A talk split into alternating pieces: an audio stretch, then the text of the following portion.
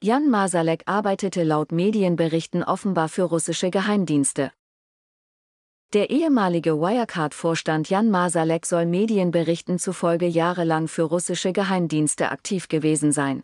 Wie der Spiegel, das ZDF, der österreichische Standard und die russische Plattform The Insider am Freitag unter anderem unter Berufung auf westliche Geheimdienstinformationen berichten, soll der abgetauchte Ex-Manager über einen Vertrauten von 2014 an enge Kontakte zum russischen Militärnachrichtendienst GRU und zu Abgeordneten der Duma geknüpft haben.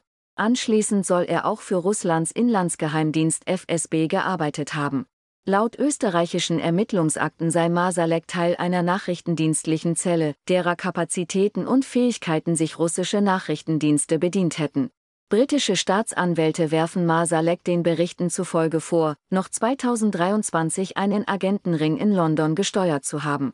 Die Recherchen legen nahe, dass Masalek über eigene Netzwerke dem Kreml missliebige Personen in Europa ausgespäht hat und womöglich sensible Informationen nach Russland übermittelt haben könnte, heißt es in dem ZDF-Bericht. Über Jahre baute er als Vorstand eines DAX-Konzerns offenbar ungestört ein Spionagenetzwerk auf, schreibt der Spiegel.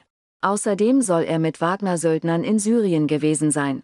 Wie die Medien weiter berichten, sollen russische Behörden Masalek dabei geholfen haben, nach seiner Flucht im Jahr 2020 eine neue Identität anzunehmen. Masalek gab sich demnach im September 2020 auf der Krim als russisch-orthodoxer Priester aus. Masaleks Anwalt äußerte sich demnach nicht zu den Vorwürfen. Ein Sprecher der Bundesregierung sagte am Freitag, er könne keine Angaben zu dem Fall machen.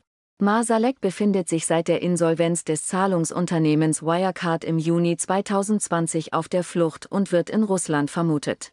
Die Wirecard-Insolvenz gilt als einer der größten Wirtschaftsskandale der Bundesrepublik Deutschland.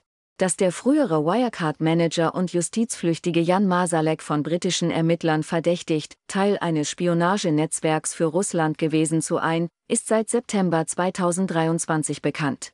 Geheimdienstkontrolleur Konstantin von Notz Grüne fordert infolge der Enthüllungen die Einsetzung eines Sonderermittlers. Da der Fall Masalek eine so relevante Sicherheitsfrage für andere DAX-Unternehmen, für die deutsche Wirtschaft, für die deutsche Politik sei, gebe es die Pflicht, genau hinzuschauen und wirklich zu ermitteln, sagte der Vorsitzende des Parlamentarischen Kontrollgremiums PKGR im Bundestag am Freitag dem ZDF und dem Spiegel. Ich könnte mir gut vorstellen, dass man versucht, mit einem Sonderermittler diesen Fragen auf den Grund zu gehen. Die Recherche offenbare ein krasses wie beunruhigendes Ausmaß russischer Einflussoperationen in Europa und Deutschland, schrieb von Notz auf der Plattform X. Die Bundesregierung hielt sich bedeckt.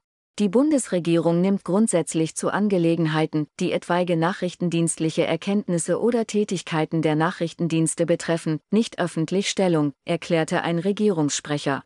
Damit ist keine Aussage getroffen, ob der Sachverhalt zutreffend ist oder nicht.